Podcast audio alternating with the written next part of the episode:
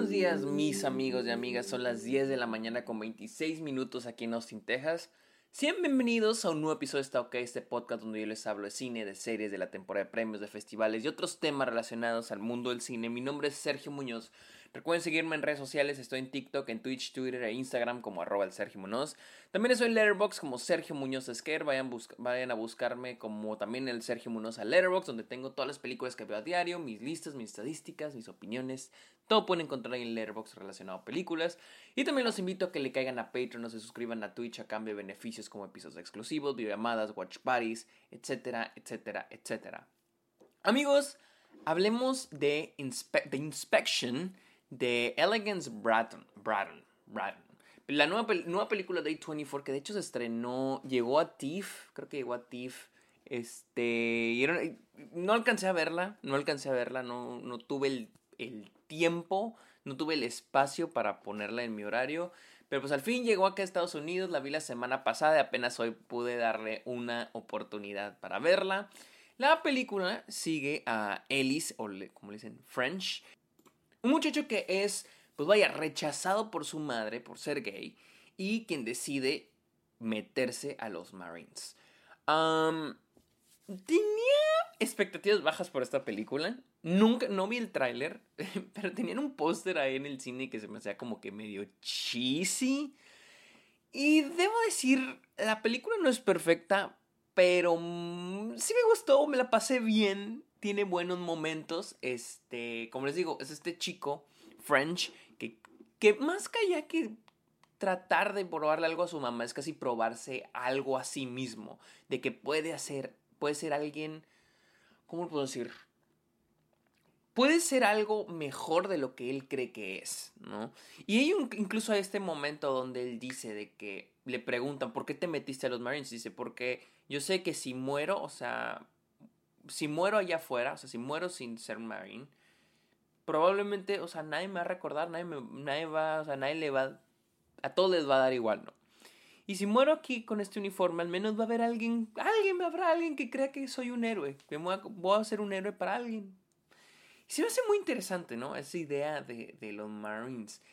Mi, mi cosa es de que siento que la película toca muy superficialmente todos esos temas como el ser parte del ejército, la idea de ser parte del ejército, la idea de la comunidad LGBTQ dentro del ejército, la religión dentro del ejército, o sea, como que plantea esos temas, y también en, en el contexto en el que está, porque me gusta mucho que el contexto no es a un día más en el ejército, no, pero es por el 2005 después del 9-11, ¿no? Que es un poquito, que, a mí me gusta, se me hace muy interesante el estado actual bueno, el estado de, ese, de los Marines y en general de las Fuerzas Armadas estadounidenses en esa época. Y se me hace muy interesante que esté ambientada en esa época, lo cual a mí me gusta, pero pues les digo, pudo haber explorado, la película pudo haber ido más, pudo haber explorado un poquito más, este, todos esos temas. Algo que me gusta mucho, creo que la actuación de Jeremy Pop como French se me hace, me, gustó bastante. Y creo que me gusta mucho el cómo se... Yo no sabía, yo no sabía que era gay, al, cuando inició la película no sabía que era gay. Entonces, la manera en que te lo van introduciendo me gusta muchísimo. Porque todo, muchas cosas, él, empieza a tener fantasías con uno de los, uno de los no sé cómo decirle, lieutenants, capitanes, no sé, pero uno de los que está arriba de él, él empieza a tener fantasías que lo incluyen a él. Y la manera en que están presentadas se me hacen muy chingonas. ustedes saben que, o no sé si hayan, no sé si sepan, pero a mí me gusta cuando las secuencias de sueño, las secuencias, eh, las escenas de sueño surreales, en, a la audiencia nos hacen cuestionarnos si lo que estamos viendo es real o no. O sea, no me gusta que se vayan muy a lo surreal, de que dices, ah, no mames, está, soñando. Me gusta que se quede en medio, en esas ideas de, en eso de, está soñando, no está soñando, es real, no es real. Entonces, me gusta mucho cómo nos lo van introduciendo, este, y lo que quiere el personaje. Ah, la verdad, la película, en, términos de lo que viene siendo el, este, no sé si es un subgénero que es, en el que pertenecen películas como, como Full Metal Jacket, que es el, el ambiente militar, que no es tanto película de guerra, no lo considero una película de guerra. Eh, eh, Full Metal Jacket se convierte en una película de guerra la segunda mitad, pero el inicio es más una película sobre soldados, ¿no? En entrenamiento y el ambiente que existe ahí adentro. La película, la verdad, pues es muy cliché en ese aspecto, la verdad. O sea, son lo, lo, que ya hemos visto una y otra vez, la presencia del racismo, de la, de la homofobia, de la xenofobia, o sea, lo hemos visto una y otra vez. Y la película, pues, eh, no sale de los clichés, pero debo decir que honestamente nunca la encontré aburrida. Sí me entretuvo. Tiene muy buenos momentos. que la y es que la, la película funciona en momentos. O sea, tiene grandes momentos. Pero, pues no hay una fluidez. No hay algo así como que conecte. No hay algo así que, que fluya. O sea, no se siente que fluya. Que lleve un mensaje. O que se desarrolle un mensaje. Porque sí hay un mensaje, ¿no? Pero no se desarrolla. O sea, toda la película funciona en momentos. Y momentos muy chidos, la verdad, momentos muy chidos. Les digo, tenemos al mero mero, que es este Broken Woodbine, creo que se llama, que es el que sale en Fargo, que él es el mero chingón, que es técnicamente el, personaje de, de, de, Full Metal Jacket, el que, que es el soldado, el, mero vergas, este Really Ernie, creo que se llama. Este, sí, Arlie Ernie técnicamente tenemos el equivalente de ese personaje, Full Metal Jacket, aquí en The Inspection. Y la neta lo hace muy bien. O sea, la verdad, Broken Woodbine lo hace muy, muy, muy bien. Este.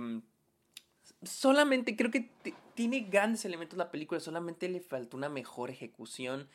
También esa de cama, camaridad, camaridad, eh, camaradas, de compas, esa relación de grupo como que igual, como que no se llevan bien, como que lo tienen al lado, pero poco a poco se va a ir desarrollando y van a ser mejores amigos. O sea, es algo que hemos visto mil veces en este tipo de películas y pues no sale del cliché. También la película tiende a ser muy cursi, muy cheesy, más allá acercándose al final. Pero a pesar de eso, creo que la película es entretenida. La verdad a mí funcionó, es entretenida, no es perfecta, tiene muchos pedos, pero curiosamente nunca me aburrió. De hecho, esperaba que me aburriera, pero nunca me aburrió. Ahora, el final de la película. honestamente, todo lo de la mamá, que es esta Gabrielle Union, pues no, para mí nunca funcionó. La verdad, nunca funcionó porque, pues te la meten al inicio. De hecho, para mí el inicio es lo. El inicio y el final es lo más flojo de la película. Eh, porque es lo que tiene que ver con la mamá. Y la verdad, la mamá, para mí la mamá, siento que Miren, al final de la película me di cuenta que esto era una autobiografía. O sea, el, esto es la historia del director, ¿no? Hasta pone una foto de sí mismo. Y, ok, tal vez quiere contar esta historia y no quiere cambiar lo que le pasó en la vida real por dramatizarlo más.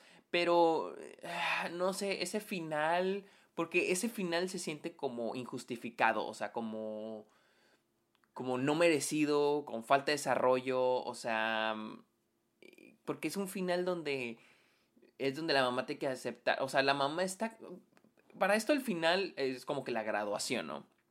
Que para esto se siente muy de, ah, de repente ya se van a graduar, pero bueno, este, y al final viene la mamá y la mamá viene en este mood de, ah, mi hijo ya no es gay, o sea que, mi, ah, mi hijo ya es heterosexual. Entonces, ya de ahí llega va a una conclusión la película que la verdad eh, se siente rara. Y al final también se siente raro porque porque es como el personaje de French aceptando el rechazo.